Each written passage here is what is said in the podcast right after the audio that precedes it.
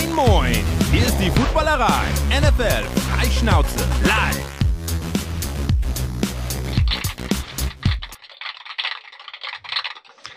Es ist Montagabend, 19 Uhr. Ihr wisst, das bedeutet, es ist höchste Eisenbahn für die Footballerei. Hallo YouTube, hallo Twitch, hallo an alle Podcast-Hörer, die uns später hören. Das Kribbeln wird größer, die Aufregung wird größer. Es dauert nicht mehr lang. Nächste Woche Donnerstag beginnt der NFL-Draft dieses Jahr in Kansas City und nächste Woche Montag, heute in einer Woche, gibt es eigentlich das noch viel größere Highlight, nämlich die Live-Drafterei der Footballerei. Ihr kennt das, wir simulieren schon seit Jahren, was denn in den Draftnächten passiert. Wir haben unterschiedliche GMs, die für die vielen, vielen Spiele, äh, vielen, vielen Teams picken. Äh, und da ist es soweit am nächsten Montag, 19 Uhr live auf YouTube. Seid ihr natürlich herzlich eingeladen, dort dabei zu sein. Stolle ist dabei. Uh, unser Podcast-Kollege von Gridiron Deutschland, ähm, Julian Barsch, ist dabei, auch ein ausgewiesener College-Experte. Und zwei weitere, die ich euch jetzt vorstelle, die nämlich auch heute in der Live-Sendung dabei sind. Das ist zum einen Remo. Moin, Remo. Einen wunderschönen guten Abend. Remo war beim Friseur, Remo war beim Friseur. An alle Podcast-Hörer, es ist schnittig geworden, obenrum. Ja, und ich habe mich auch rasieren lassen. Allerdings, normalerweise funktioniert das ganz gut. Ich wurde aber massivst geschnitten. Ich hatte kurz ein bisschen Angst um mein Leben. Und ähm, vom Friseur. Vom, ja, vom Barber mit der Ouch. Begründung, ja, starker Bartwuchs. Ja, aber ja, ich weiß nicht, ob das eine mit dem anderen. Ah. Naja. Also Remo ist schon in, in guter Friseur, Frisur unterwegs auf jeden Fall. Und Daniel wird auch dabei sein. Heute und nächste Woche Montag. Moin, Daniel. Moin, freut mich. Was haben wir heute vor? Natürlich äh, schauen wir, weil es die letzte reguläre Ausgabe der Footballerei ist, nochmal intensiv auf den Draft. Ihr habt es dem Titel entnommen. Äh, wo lauern die größten Chancen? Wo lauern aber auch die größten Gefahren für einzelne Teams? Da haben wir uns jeder zwei rausgepickt, zwei ganz persönliche, zwei ganz individuelle Mannschaften, die wir im kommenden Draft besonders spannend finden. Da wollen wir drauf schauen. Und wir haben natürlich auch ein paar News mitgebracht. Ähm, ihr werdet es mitbekommen haben haben vor gar nicht langer Zeit, vor ungefähr einer Stunde, anderthalb, knapp zwei Stunden gab es eine Hammermeldung aus der NFL. Damit starten wir gleich wie immer. Ihr kennt das Spiel. Machen wir das Ganze nicht nur für uns, sondern vor allem für euch und mit euch. Deswegen beteiligt euch gern fleißig in den Kommentaren.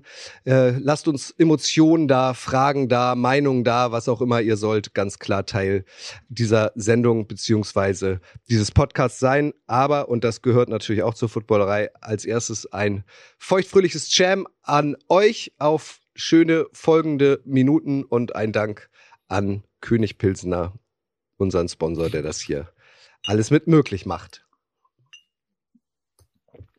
Boom! Remo, kann man sagen. Die Meldung kam.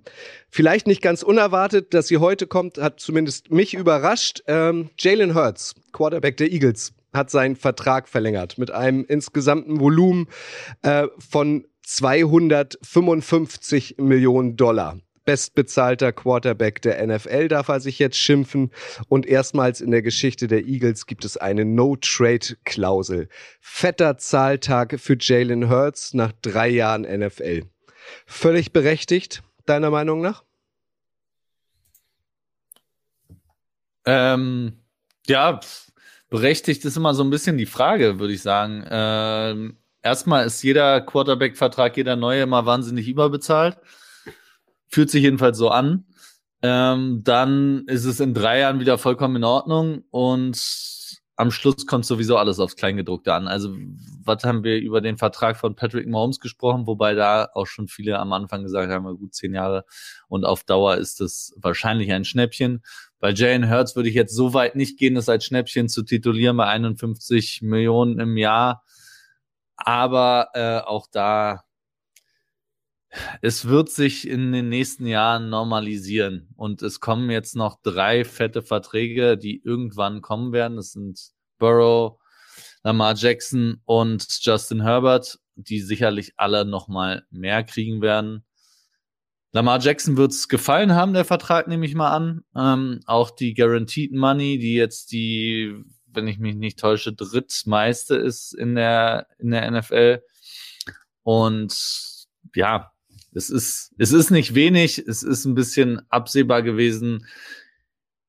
Vielleicht ein bisschen früh nach drei Jahren. Das ist das Einzige, was mir einfällt, weil im Endeffekt war es ein wirklich sehr starkes Jahr, aber es war halt auch erst ein Jahr. Und sie war noch nicht unbedingt unter Zugzwang. Von daher wäre das, glaube ich, die einzige, was ich dazu zu sagen hätte. Ansonsten wundert mich an dem Vertrag recht wenig. Daniel, wir beide haben ein Buch zusammengeschrieben über Patrick Mahomes. Ähm, der war zu dem Zeitpunkt, als wir begonnen haben, der bestbezahlte Sportler auf diesem Planeten. Dann kam noch ein gewisser Aaron Rodgers um die Ecke. Jetzt ist er den Titel endgültig los. Äh, Patrick Mahomes, jetzt ist Jalen Hurts da. Dremo hat es angedeutet. Das wird wahrscheinlich nicht lange auf sich warten lassen, dann ist ja dieser Titel auch wieder los. Aber findest du nach diesen drei Jahren in der NFL, und Remo hat es ja auch angedeutet, einem richtig starken Jahr, dass Jalen Hurts jetzt so einen Monstervertrag definitiv verdient hat, das Gesicht der Franchise ist mit No Close, äh, mit, mit äh, ohne, ohne Klausel, äh, ohne Trade-Klausel so rum ähm, im, im Vertrag drin? Ich glaube, das ist immer das Spannende, was in der NFL so in zwölf Monaten passiert. Also wirklich vor einem Jahr hätte der niemals so einen Vertrag unterschrieben und der hat in der letzten Saison einfach bewiesen, dass er dieses Team tragen kann. Ich glaube, das kriegt man auch ganz gut mit, wenn man den New Heights Podcast der Kelsey-Brüder äh, hört, dass da schon ähm, unfassbar viel Wertschätzung im Team da ist, dass da unglaublich viel ähm, Wahrnehmung, was für ein, was für ein Arbeitstier das ist, wie der sich vorbereitet, wie der das Team auch mitnimmt. Also ich glaube schon, dass ähm, das Jahr, die letzten zwölf Monate gezeigt haben, dass er so einen Vertrag verdient hat schon äh, spannend, ähm, dass ähm, wir damit dann wirklich die 50 Millionen Grenze pro Jahr äh, geknackt haben. Eine riesige Menge an garantierte Summe. Und ähm, auf der einen Seite hast du vollkommen recht, der Patrick Mahomes Vertrag wird immer besser. Also der wird äh, langsam fast zum Schnäppchen, wenn man sich das im Vergleich anguckt. Und wir warten noch ab. Ich glaube, Justin Herbert ist der Vertrag, der ein bisschen drüber gehen wird. Den würde ich aber auf Augenhöhe sehen. Ähm, aber Joe Burrow wird, glaube ich, nochmal fünf, sechs Millionen mehr äh, pro Jahr haben wollen und äh, bin gespannt, ob das auch in dieser Offseason noch passiert. Was macht denn Lamar Jackson jetzt gerade, Remo? Also Lamar Jackson sagt hoffentlich weniger als das nehme ich auf gar keinen Fall. Weil, wenn wir ehrlich sind, ja, es war ein überragendes Jahr, aber es ist auch ein überragender Kader, den die Eagles haben und auch auf Passcatcher. Die O-Line ist überragend. Also es ist ein Traum für jeden Quarterback in diesem Team zu spielen. Das muss man fairerweise auch sagen. Und das war es bei den Ravens auf jeden Fall nicht. Und Lamar Jackson hat auch, ja, Jalen Hurts hat die Eagles auch in den Super Bowl geführt. Das hat Lamar Jackson noch nicht geschafft. Aber Lamar Jackson war schon MVP und Lamar Jackson hat eine Offense, eine unterdurchschnittliche Offense zu einer überdurchschnittlichen Offense gemacht. Und äh, das ist eine Qualität, die wir von Jalen Hurts auf jeden Fall noch nicht gesehen haben. Aber dafür kann er jetzt nichts, weil jeder hätte gerne eine gute Offense um sich rum. Ähm, aber ja, also es gibt für Lamar Jackson auf keinen Fall einen Grund, irgendeinen Vertrag zu unterschreiben, bei dem äh, unterm Strich weniger rauskommt, garantiert und overall als das, was Jalen Hurts kriegt. Und da kann ich, streite ich mich auch gerne mit jedem drüber. Jawoll. Flo, du hast eine Frage. Ich, äh, es geht jetzt wieder einen Schritt zurück zu Daniel, aber ähm, du, der Vertrag von Mahomes wird ja nicht zehn Jahre laufen. Also der wird ja nochmal nachgebessert werden irgendwann, oder? Also glaubst der, der wird doch irgendwann nochmal mehr fordern haben wollen.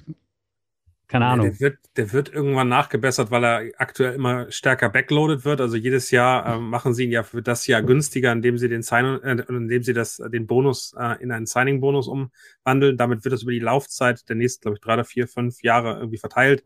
Und damit wird er eben immer später viel teurer. Und ich glaube, das ist ein Thema, wieso der irgendwann verlängert wird. Äh, aber am Ende ist der ja ganz smart aufgeteilt, dass du eben nicht so richtig viel Dead Money hat und jedes Jahr sozusagen fürs nächste Jahr erst ähm, dass das tote Geld sozusagen da reingerechnet wird. Also der Mahomes-Stil ist einfach ein ganz anderer und ich glaube, dass, ähm, dass da beide extrem gut wegkommen. Also die Chiefs und Patrick Mahomes können mit dem Deal sehr, sehr gut leben. Ähm, und ähm, vielleicht, und das ist der, das spannende Thema, also Stefan Trubich hat das in den Kommentaren gesagt, wieso verzichten Spieler in der NFL nur selten auf Gehalt, um so eventuell eher einen Ring zu bekommen. Ich glaube, genau das ist das Thema. Es ist ja so ein bisschen auch Einstellungssache, was möchtest du erreichen. Ich bin gespannt, wie die Eagles in den nächsten Jahren ein Top-Team um Jalen Hurts aufstellen mit dem Kosten, die sie sich da ans, ans Bein gebunden haben. Und das ist ja bei all den Teams die Frage und das ist wirklich extrem interessant. Joe Burrow auf seinem Rookie-Vertrag hat es in den Super Bowl geschafft. Lamar wird jetzt sehr, sehr stark bezahlen. Wir sehen, dass OBJ für dieses Jahr wirklich auch nur einen Einjahresvertrag deshalb wahrscheinlich bekommen hat, äh, weil, weil die wissen, dass sie ihrem Quarterback nach hinten mehr zahlen werden müssen. Und all diese Teams äh, kommen eben in eine neue Ära ihrer Quarterbacks. Und ähm, ich glaube, da wird man ganz gespannt sein, wie die das schaffen, das so weit aufzubauen, dass das Team kompetitiv bleibt und so erfolgreich bleibt. Vielleicht auch nochmal angeknüpft an die Frage ähm, an Stefan, weil bevor ich hier ins Studio gefahren bin, hatte ich dann auch mal bei Spotrack geguckt, ähm, ob denn schon irgendwie Details zu diesem Vertrag öffentlich sind. Ich denke mal, das, also das passiert jetzt erst in den nächsten Stunden und Tagen wahrscheinlich. Weil daraus kann man ja dann auch lesen, ähm, Remo, was das eigentlich jetzt für die Eagles so kurz vor dem Draft bedeutet, wie viel Geld sie tatsächlich noch übrig haben. Ja, ja klar, aber es ist ähm, auch um, um nochmal auf die Frage einzugehen, warum Spieler vor allem in der NFL nicht äh, auf Geld verzichten. Erstmal ist ein Kader viel größer, sodass ein einzelner Spieler jetzt außer der Quarterback gegebenenfalls halt wirklich nicht so viel ausmacht. Du musst halt immer noch ähm, 52 andere Spieler bezahlen. Das ist anders bei einem NBA-Team, wo ein Spieler, wenn er verzichtet, halt wirklich wesentlich mehr ausmacht. Äh, und dann äh, das Verletzungsrisiko, ganz klar. Also wenn ich die Sportart machen würde, würde ich auch nicht auf einen Cent verzichten, zumal nicht mit diesen Ownern. Ähm, auf gar keinen Fall. Also warum? Ja, Teamerfolg ist wichtig, aber am Schluss kannst du diesen Sport nur eine bestimmte Zeit betreiben und im Zweifelsfall kürzer, als du denkst. Und dann nimmst du halt mit, was du kriegen kannst. Und das ist ja auch immer eine Frage von Leverage, die man selber hat. Und Quarterbacks haben halt in dieser Liga, vor allem wenn sie gut sind, extrem gute Leverage und können die dann spielen. Außer komischerweise Lamar Jackson aktuell, aber ich glaube immer noch, dass da nochmal was kommt.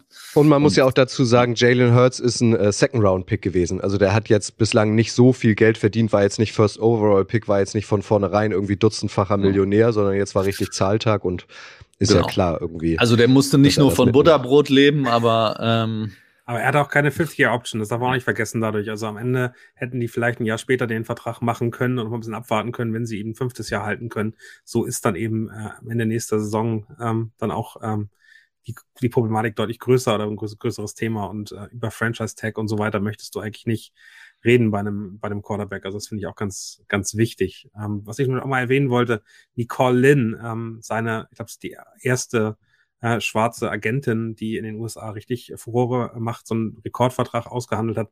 Und das ist ja auch nochmal ein Unterschied zu Lamar Jackson, der weiterhin von sich selbst ähm, vertreten wird, was, glaube ich, kein großer Vorteil ist. Also das, das Team, was ähm, was Jalen Hurts um sich herum hat, glaube ich, sind alles Frauen, wenn ich das richtig im Kopf habe. Also von Physio über Anwalt bis hin zum Agentin und äh, auch Marketing und so weiter. Ähm, das macht schon total Sinn und da hat er, glaube ich, ein extrem gutes Umfeld geschaffen, das jetzt dafür gesorgt hat, dass er eben auch belohnt wird mit so einem Vertrag. Und man muss an dieser Stelle auch wissen, im Gegensatz zum europäischen Fußball zum Beispiel, wo sich ja Agenten, äh, Spielerberater auch gern die Taschen voll machen und nicht den besten Ruf genießen, ähm, ist das drüben ein bisschen anders. Ähm, das haben wir auch in diesem Mahomes-Buch aufgedröselt. Ich habe die genaue Zahl jetzt nicht im Kopf, vielleicht du, Daniel, aber ich glaube, so bummelig irgendwas zwischen drei und fünf Prozent äh, bekommen die Agenten jeweils nur ab. Also es ist jetzt nicht so, dass die von dir angesprochene Frau jetzt auch plötzlich Multi, Multi, Multi, Multi, Multi, Multimillionärin ist. Nee, die kriegen aber mehr ab, wenn es die Marketing-Deals sind. Also die genau. freuen sich viel mehr darüber, wenn du mit irgendwelchen Brands äh, abschließt und dann dein Gesicht in die Kamera hältst. Das ist für die Agenten deutlich lukrativer. Genau, also Spielerverträge nicht, aber so Marketing-Deals, die lohnen sich dann mehr. Äh, Remo hat aber schon die Überleitung des Todes eben geliefert. Ich weiß nicht, ob das Absicht war oder nicht. Äh, es ging um Buddha-Brote, weil jetzt geht's weiter bei uns äh, mit Buddha Baker, äh, den Star Safety der Cardinals. Bei den Cardinals ist ja eh äh, sehr viel Unruhe gerade. Wer weiß, wann Kyler Murray wieder spielen kann. Äh, wer weiß, was mit DeAndre Hopkins passiert. Und dieser Buddha Baker äh, möchte, obwohl er noch zwei Jahre Vertrag hat, gern getradet werden, hat er gesagt. Ist das verständlich, Daniel? So ganz individuell für den Jungen gesprochen. Naja, ich glaube, das Chaos und die, die Themen, die du gerade bei den Arizona Cardinals hast, die, die hören ja nicht auf. Also da wird der, ähm, die ganze Organisation angegriffen, der, der Präsident angegriffen wegen seinem Verhalten. Äh, weiß gar nicht, was es alles, äh, alles dann beinhaltet. Das waren ja wirklich mehrere Punkte von Sexismus über Cheating und, und, und so weiter. Das ist die eine Seite. Auf der anderen Seite hast du eine Quarterback-Situation, die unglücklich ist, die schwierig ist. Du hast einen Star-Receiver, äh, die Andrew Hopkins, der die ganze Zeit weg möchte und dir fällt das Team auseinander. Also die haben ja gar kein Edge-Rush mehr. Da ist ja auch alles gegangen, was nur so gehen konnte. Das heißt, du weißt einfach, ähm, ich glaube, am Ende in einem Alter, wo du in deiner Prime bist, zu wissen, du bist einer der Top-Spieler auf deiner Position in der Liga und dein Team versagt im, im, im, im Rebuild mehr oder weniger, versucht über Jahre hinweg das aufzuhalten. Der Coach ist weg. Also die Situation ist einfach so chaotisch, dass der bei der Baker hinkommt, der Leader im Team ist, aber wahrscheinlich im, im, im Sommer ins Team geht und keinen mehr kennt in der Umkleidekabine. Also am Ende eine Situation, die einfach extrem unglücklich ist. Und da ist es sehr nachvollziehbar, dass sowohl die Andrew Hopkins, der ja schon äh, klarer gesagt hat, äh, dass er auch getradet werden wollen würde und jetzt bei der Baker da weg wollen. Also ich glaube, die Situation ist super verständlich. Ja, also man muss ja fast sagen, Buddha Baker wahrscheinlich aktuell der beste Spieler im Kader der Cardinals. Und ähm, es ist halt immer schwer, wenn du wirklich in deiner Prime bist und kommst dahin und denkst dir, ach du heilige Scheiße. Mein Quarterback ist eigentlich nur verletzt und wenn er nicht verletzt ist, zockt er. Ähm, ansonsten von meinen Defense-Kollegen ist keiner mehr da.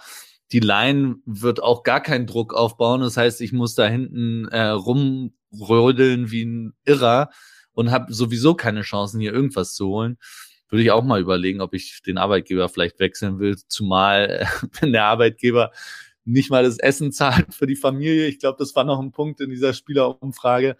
Also da sind die Cardinals ja wirklich auch nicht gut bei weggekommen. Ähm, die sind tatsächlich gerade nicht zu beneiden und auch die Fans der Cardinals glaube ich nicht, weil da kommt einiges auf die Franchise und das Team zu, glaube ich, in, in dieser Offseason und in der nächsten Saison. Könnt ihr euch vorstellen, dass äh, Buddha Baker Draftmasse wird? Also wird er während des Drafts in irgendeinem Deal mit einverpackt oder läuft das separat? Aber die wollen ja nicht nach vorne. Also was, was, sollen was sollen die Cardinals denn? Also die wollen ihren dritten loswerden da müssen sie ja Buddha nicht noch draufpacken. Also, weiß ich nicht, kann ich mir jetzt schwer vorstellen. Ich, glaube, ja, ich kann mir vorstellen, dass sie mehr, mehr Draft-Picks sich holen. Also ich glaube, ja. Buddha Baker ist mindestens ein First-Round-Pick wert. Äh, also ich kann mir schon vorstellen, dass sie sich einfach einen weiteren Pick in der ersten Runde holen zum Rebuild. Sowas kann ich mir durchaus vorstellen. Ich glaube, mit ihrem Pick das irgendwie reinzutun, der ist wertvoll genug, mit dem kannst du alles holen. An Nummer drei, mhm. sicher noch einen dieser Top drei Quarterbacks zu kriegen, wenn du den haben möchtest. Ähm, das ist, das ist viel wert. Ich glaube, dass es am Ende spannend sein könnte, dass sie eben, die brauchen eben Masse, sie brauchen Rookies, sie brauchen günstige Spieler, die die Leistung bringen und da zu gucken, ob man nicht in die Top 15 äh, nochmal reinkommt. Ich glaube, ein Buddha Baker wäre das wert und äh, das wäre natürlich super interessant für ein Team, das äh, genau auf der Position Bedarf hat und da sehe ich einige. Also Defensive Backfield ist bei den Top 15 schon so drei, vier Teams, wo ich sagen würde, könnte ich mir vorstellen. Aber Top 15 für ein Safety, holla die Waldfee. Mit einem auch nicht ganz günstigen Vertrag. Ja. Naja, aber das, also für mich ist es ein Top 3 Safety in der Liga und äh, mit, mit dem, was er gespielt hat, ist es, ist es am Ende möglich, da in irgendeiner Form reinzukommen. Ja, bin gespannt. Die, Garant, die, Garantie an sicheren Spieler mit einem okayen Vertrag ähm, wirst du sonst schwer, schwerlich nur haben. Also ich glaube, das ist schon nochmal eine Leistung, eine Sicherheit, die einem Team einen ganz guten Schub geben könnte. Mhm. Also ich glaube, die nehmen, die nehmen fast jeden First-Round-Pick aktuell, weil sie es wirklich brauchen. Ähm, bin mal gespannt, wie, aber ja, das könnte ich mir auch gut vorstellen, dass da irgendein, irgendein Team, was halt wirklich die Chancen ausrechnet, dann nochmal sagt, fuck them Picks in guter alter Rams-Manier und dann ähm, zuschlägt.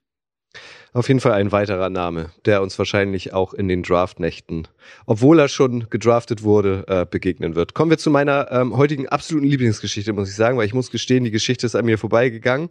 Äh, die Rede ist äh, von Chosen, Chosen Anderson. Ich habe das heute Morgen bei Twitter gesehen und ähm, habe das Bild gesehen, Dolphins nehmen ihn unter Vertrag für ein Jahr und da musste ich erstmal auf den Absender gucken, weil ich dachte, ich wäre auf einer NFL-Memes-Seite. Also wer ist denn jetzt Chosen Anderson? Ich dachte, das wäre irgend so Gadget-Spieler, aber aber es ist tatsächlich Robbie Anderson, der bis äh, 2022 äh, mit Y hinten bei seinem Vornamen gespielt hat. Wir kennen ihn von den Jets, wir kennen ihn von den Panthers. Dann hat er sich letztes Jahr offenbar umbenannt in Robbie mit IE hinten, ist getradet worden zu den Cardinals. Da sind wir wieder bei den Cardinals, hat er aber so gar nicht funktioniert, irgendwie nur zwei Bälle gefangen. Und jetzt äh, tatsächlich ähm, nennt er sich Chosen äh, ist bei den Cardinals entlassen worden und hat bei den Dolphins unterschrieben. Remo. Da frage ich mich, warum bist du denn immer noch Remo und nicht Chosen Selma? Ja, nach der Umbenennung von Ron Artest zu Meta World Peace sind alle anderen äh, Künstlernamen obsolet, finde ich. Und deswegen, ja, Robbie Anderson, Chosen Anderson, whatsoever. ich verstehe nicht, für was er ausgewählt wird von sich selbst, weil in der NFL hat er seit einiger Zeit nicht mehr besonders viel geleistet.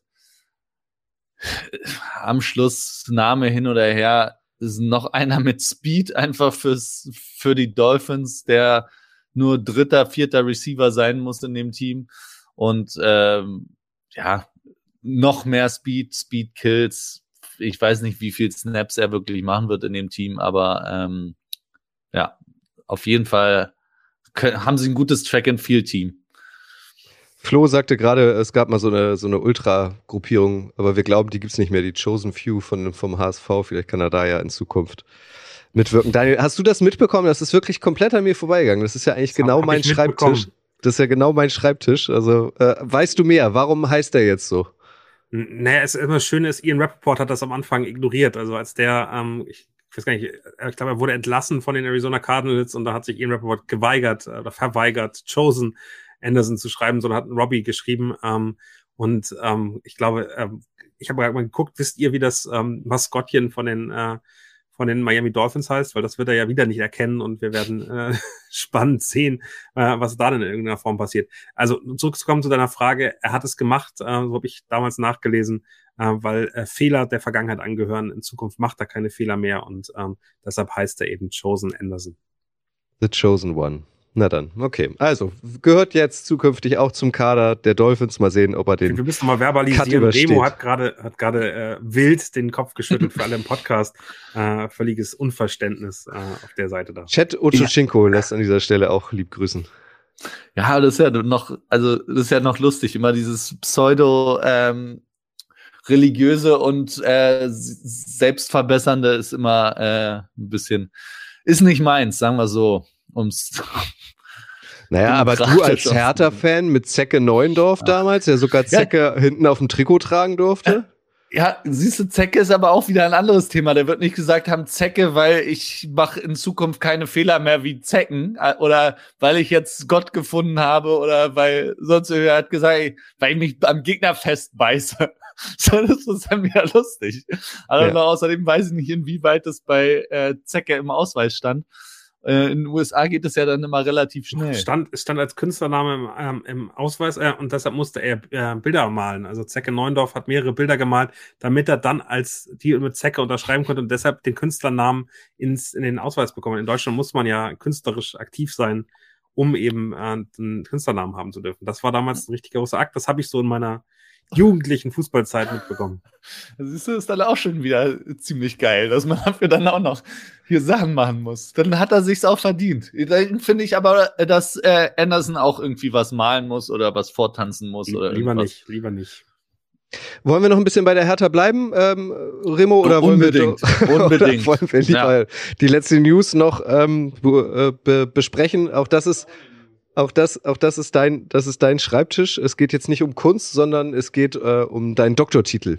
Und da interessiert mich deine ähm, Einschätzung natürlich, deine Expertise ganz besonders. Es kam die Meldung raus, dass die NFL gemeinsam mit der NFPA, NFLPA, also der Spielergewerkschaft der NFL, äh, an einem neuen Helm bastelt.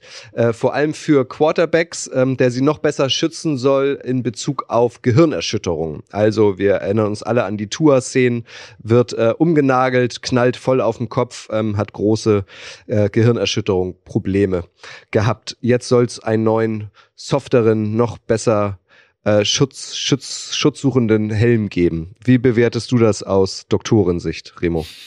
Da sollten sie durchgehend dran arbeiten, würde ich sagen. Ich meine, es wird ja alles immer besser, Sportausrüstung wird immer besser, es gibt immer irgendwelche neuen Erkenntnisse, also sollte dauerhaft auch das Equipment verbessert werden. Ich glaube, es ist keine große News. Ich schätze, dass es halt Tour halt wirklich eine Auswirkung hatte, vor allem dieser Whiplash-Effekt, also auf dem Rücken und dass der Kopf dann quasi hinten drauf knallt dann nochmal, ähm, dass es da definitiv nachgebessert wird, hoffentlich.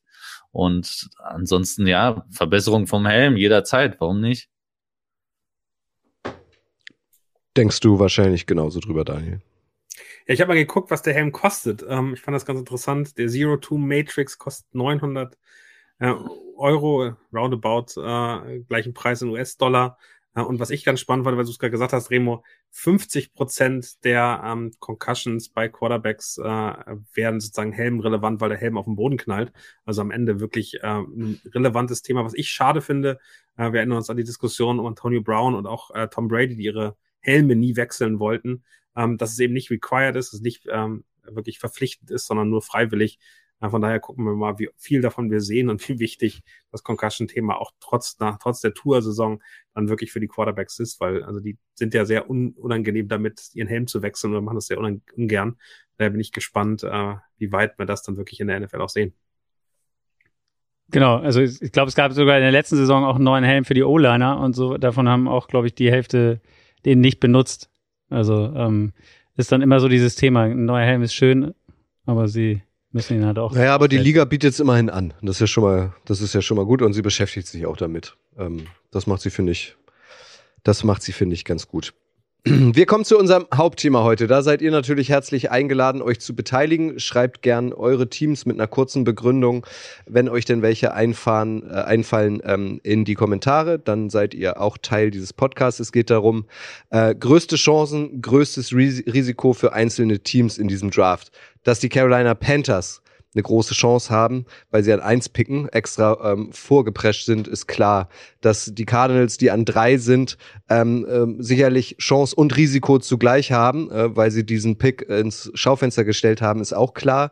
Ähm, wir haben uns für dieses Thema entschieden und ähm, wir drei, wie gesagt, nennen einfach zwei Teams, die wir ganz persönlich, ganz individuell mit unterschiedlichen Begründungen spannend finden. Es wurde jetzt auch announced, welche Spieler eigentlich alle in Kansas City vor Ort sein werden werden natürlich die vier großen Quarterbacks, Stroud, Richardson, Young, Levis werden vor Ort sein. Also wir werden auch in ihre Gesichter gucken können, wenn sie entweder freudestrahlend sind, weil sie früh gepickt werden, äh, oder Aaron Rodgers lässt grüßen vielleicht auch von Minute zu Minute pikierter werden, weil ihr Name nicht fällt.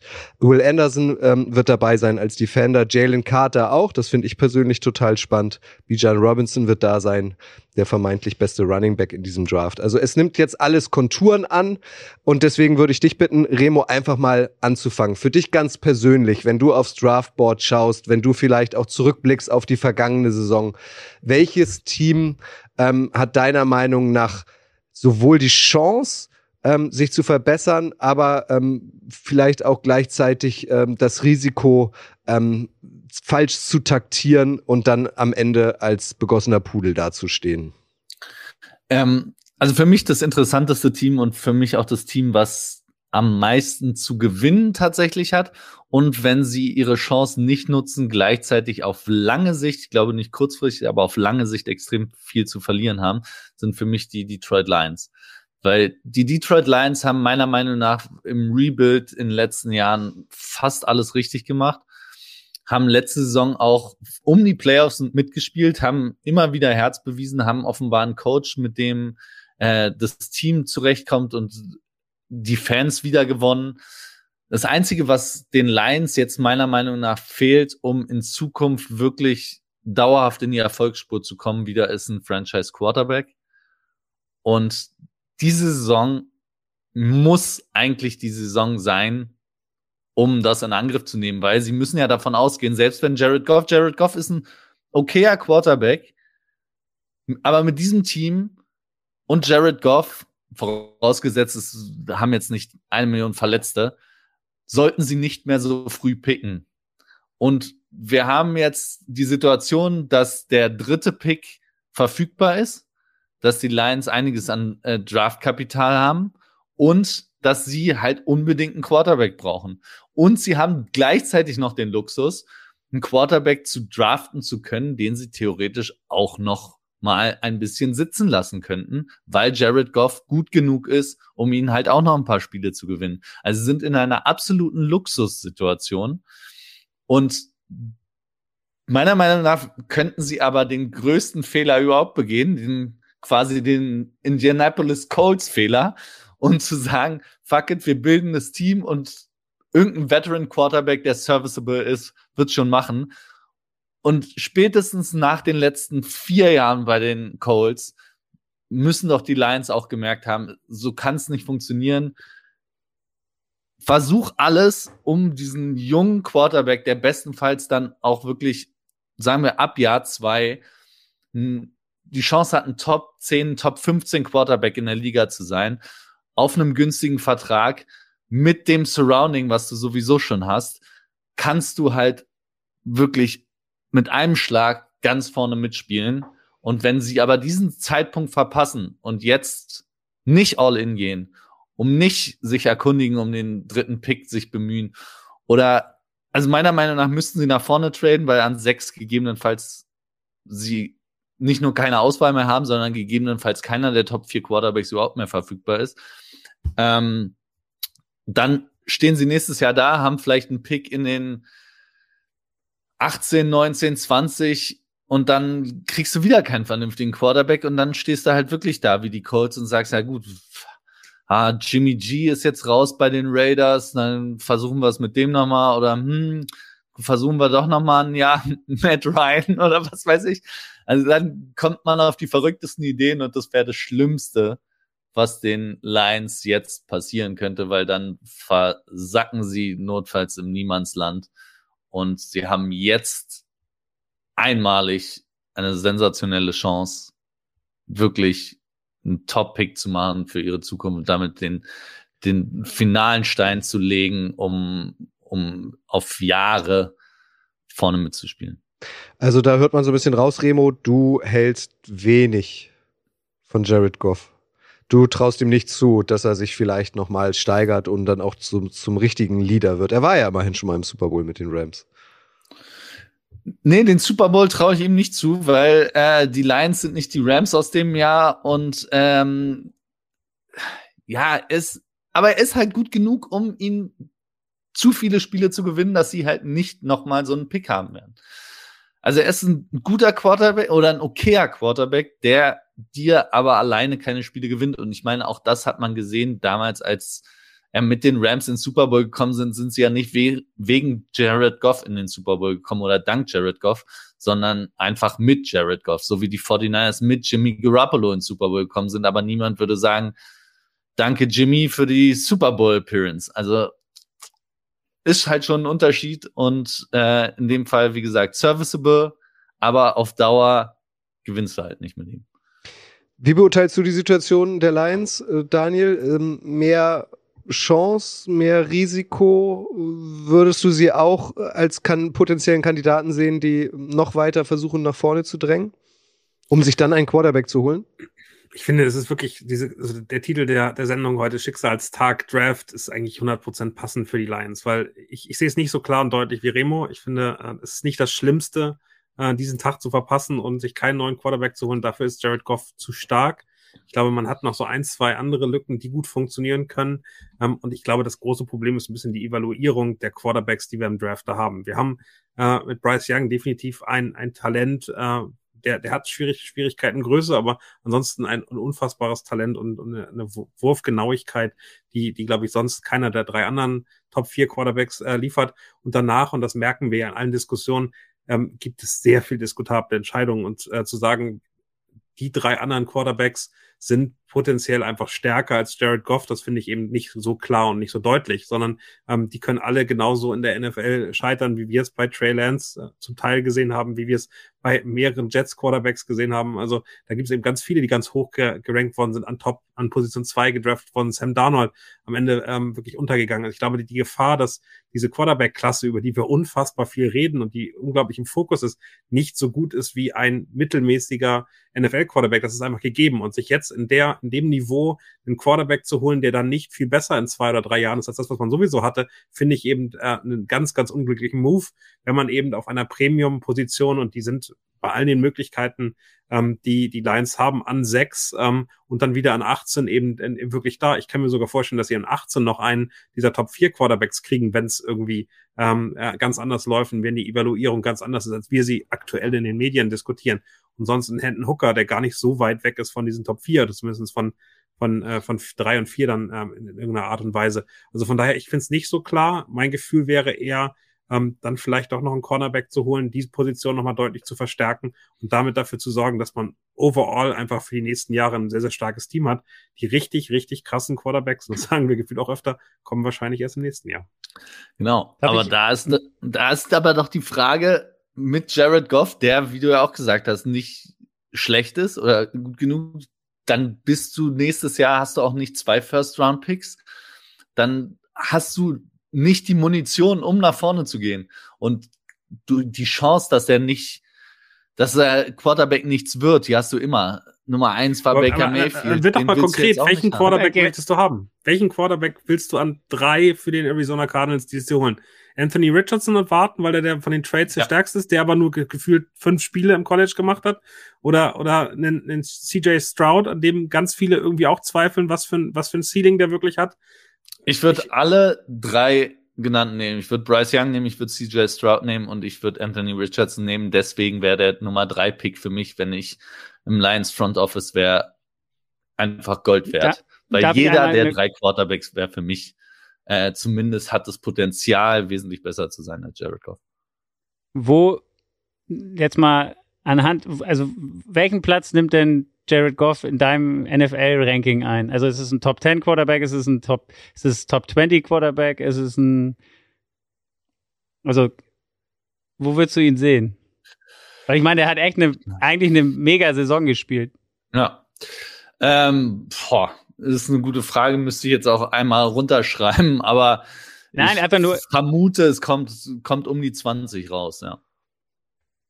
Vermutlich eher irgendwas zwischen 20 und 25, aber so in dem Dreh, ja. Was sind denn so die Leute? Also, ich hätte ihn so bei 10 bis 12, ehrlicherweise, Jared Goff. Und für mich ist ein Justin Fields schlechter. Ein Tour ist, ist aktuell in seiner, in seiner Situation, die er aktuell mit den Sachen hat.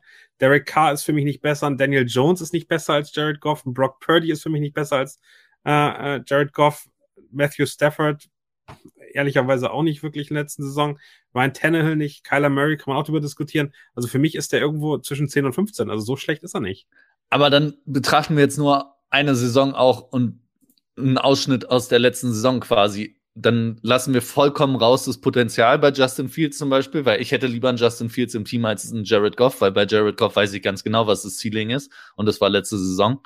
Und ähm, ein Kyler Murray müssen wir dann sagen, ja, okay, dann ziehen wir die Verletzung mit ein, weil auch da müssen wir ganz klar sagen, wenn Kyler Murray auf dem Platz steht, ist er besser als Jared Goff.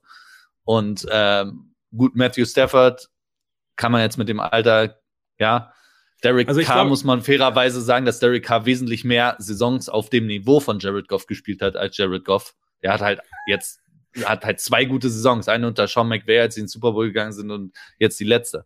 Also weiß ich nicht. Aber noch mal eine Frage. Äh, ich weiß gar nicht, ob, ihr, ob jemand das Team hat, aber ähm, siehst du das dann, also sind die Seattle Seahawks zum Beispiel in der gleichen Situation? Oder siehst du Gino besser als Jared Goff? Über die sprechen wir noch, oder?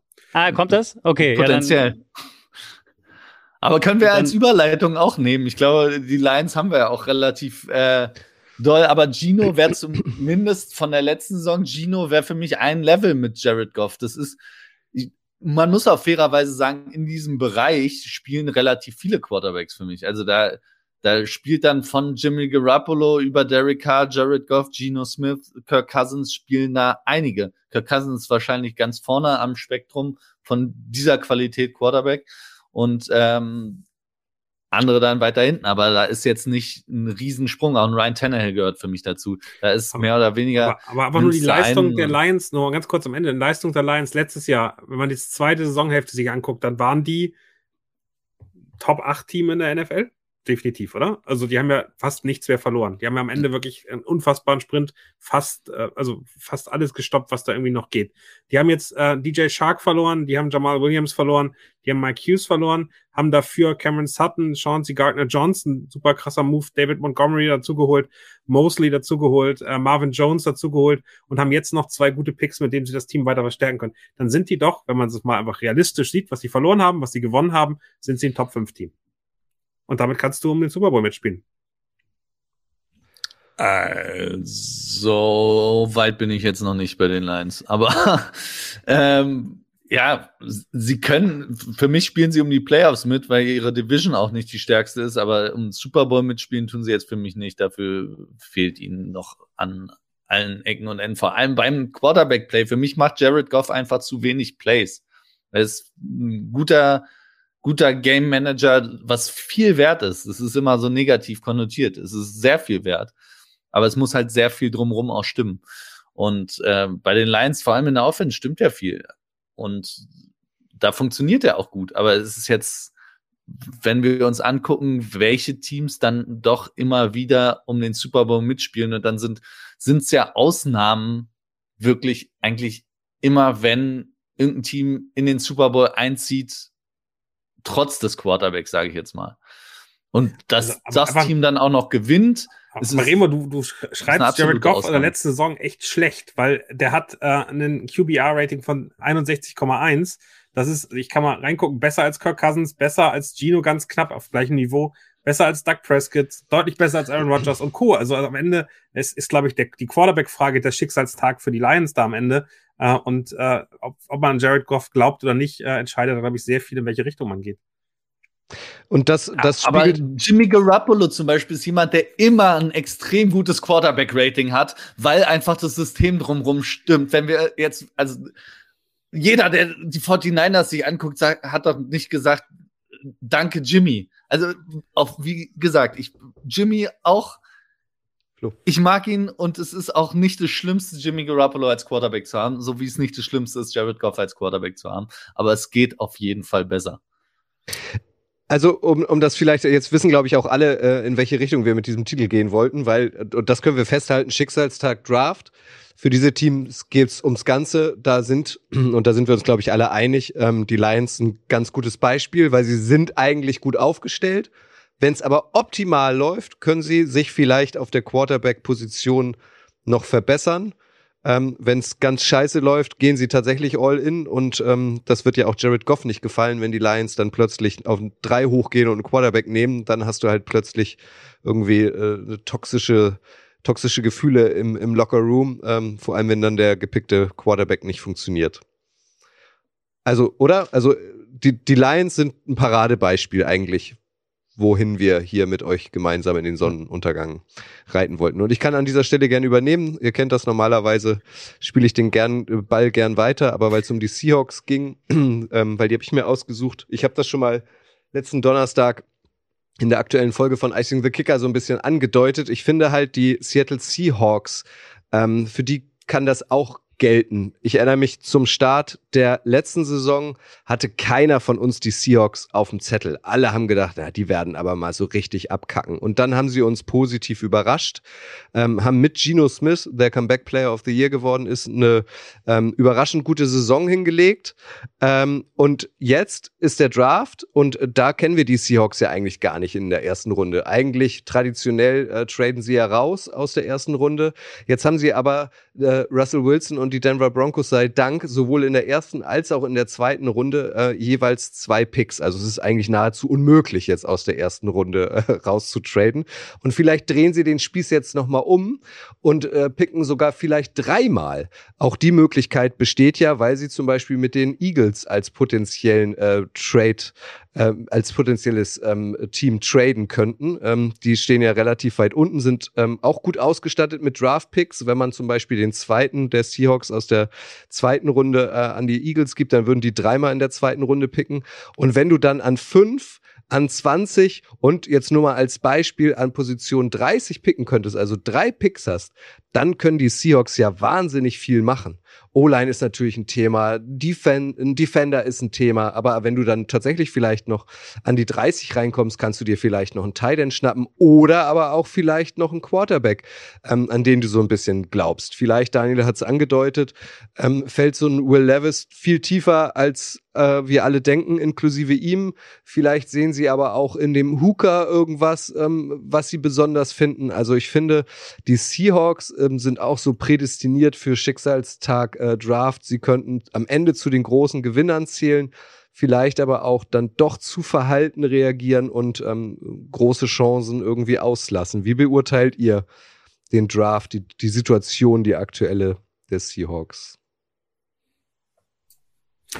Ja, also ich bin, ich bin da völlig bei dir. Ich glaube gar nicht, dass sie auf drei äh, Draftpicks gehen müssen, aber sie haben einfach unfassbar viele Möglichkeiten, jetzt zu shapen und ähm, vielleicht das letzte Mal auch wieder so hoch zu, zu, zu picken. Also dieser Broncos-Pick äh, an, an fünf, der ist wirklich Gold wert und der kann, also da, da will ich dann genau in die andere Richtung gehen, der ist für mich eigentlich das, das Team, das sich einen Quarterback holen sollte, den sie entwickeln können.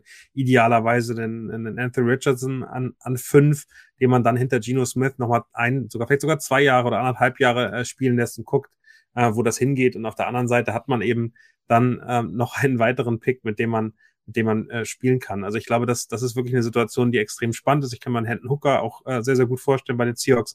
Auf der anderen Seite kann man eben dann wirklich noch Lücken ausbauen.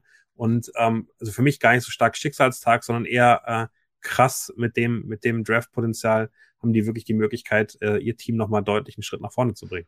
Vor allem, wenn man sich die Division anschaut. Wir haben über die Cardinals gesprochen, da geht äh, eigentlich gar nichts. Bei den Rams geht auch gar nichts. Dann sind da nur noch die 49ers, Remo. Also du müsstest wahrscheinlich, es wird dir nicht gefallen, aber auch weiter ein bisschen Angst vor den Seahawks haben.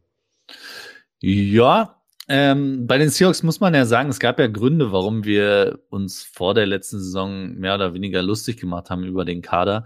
Sie hatten halt mit dem letzten Draft haben sie halt schon unfassbar genailt. Also haben sie gut gescoutet, haben sicherlich auch Glück gehabt. Das gehört beim Draft auch immer dazu.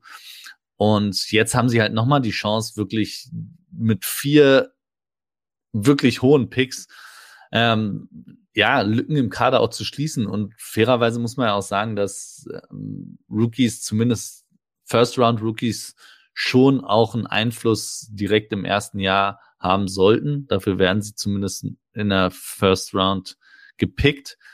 Ähm, wenn sie die wieder annähernd so nailen wie letztes Jahr, dann ist auf jeden Fall auf Jahre mit den Seahawks auch zu rechnen. Ich würde aber komplett die andere Route gehen und da bei den Seahawks würde ich halt wirklich sagen, sie brauchen jetzt noch keinen Quarterback, wollen sie vom Kaderbuilding für mich noch quasi eine Saison hinter den Lions stehen und haben jetzt die Chance, den Kader fertig, fertig zu machen. Kader hast du nie fertig, aber den Kader so weit stark zu machen, dass dann in der nächsten Saison ein Quarterback reinkommen kann, um sofort erfolgreich zu sein. Klar, es ist auch wieder schwer, weil, ja, du hast auch schon gesagt, sie haben, werden wahrscheinlich in der nächsten Saison nicht so hoch draften. Auch das ist klar. Ähm, muss man jetzt abwägen. Ich, ja, sie, vielleicht können sie an fünf, vielleicht fällt jemand ähm, bis an fünf von den, von den Jungs, aber ja, ist, für die Seahawks ist es wirklich schwer. Ich, wenn es nach mir ginge, würde ich, glaube ich, alles nutzen, um den Kader drumherum zu stärken, weil für mich auch Gino, zumindest von dem, was er letztes Jahr gezeigt hat, ähm, reicht, um, um erfolgreich Football zu spielen, um in die Playoffs zu kommen, um vielleicht da dann sogar mal ein Spiel zu gewinnen. Und ähm, ja, jetzt haben wir die Diskussion Gino gegen Jared Goff.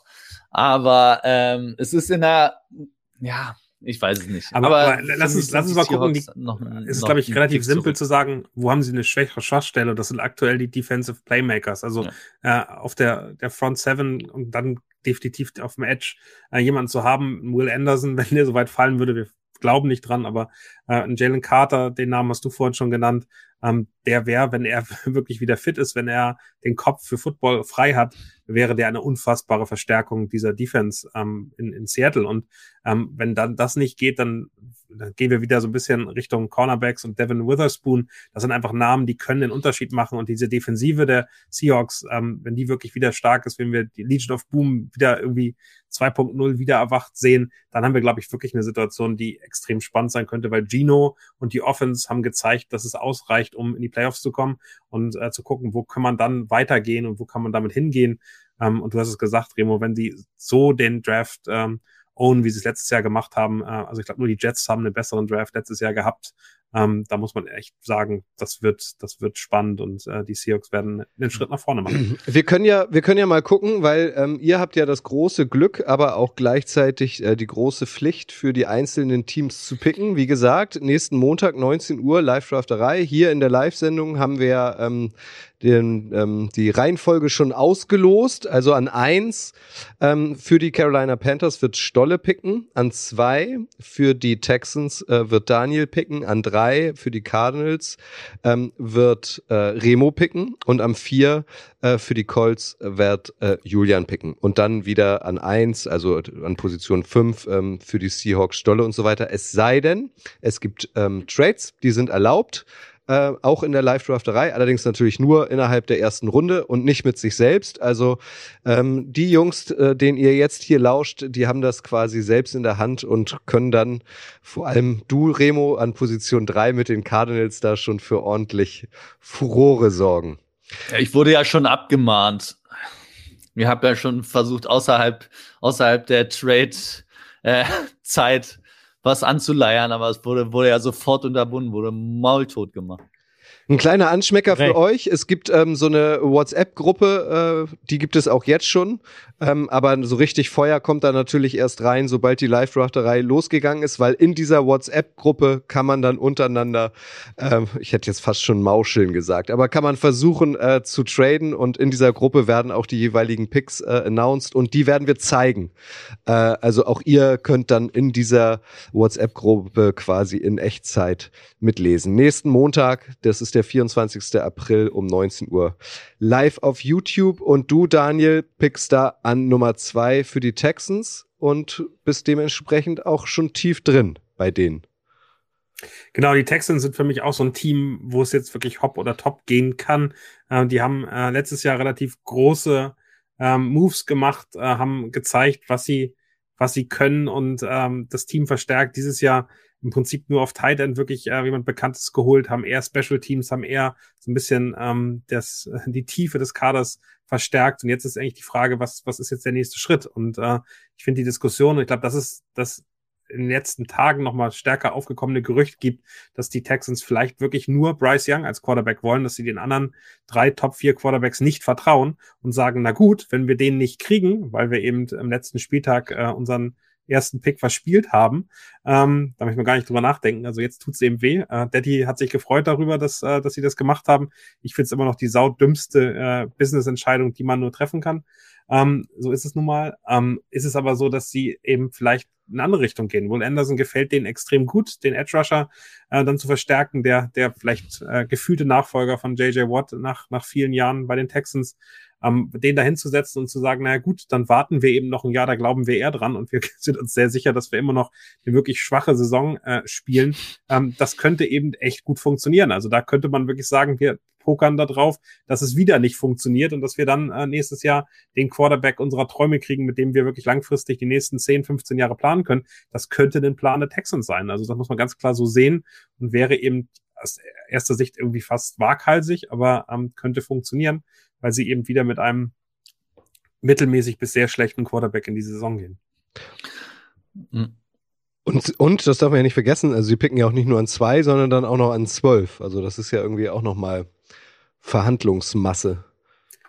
Hm. Definitiv.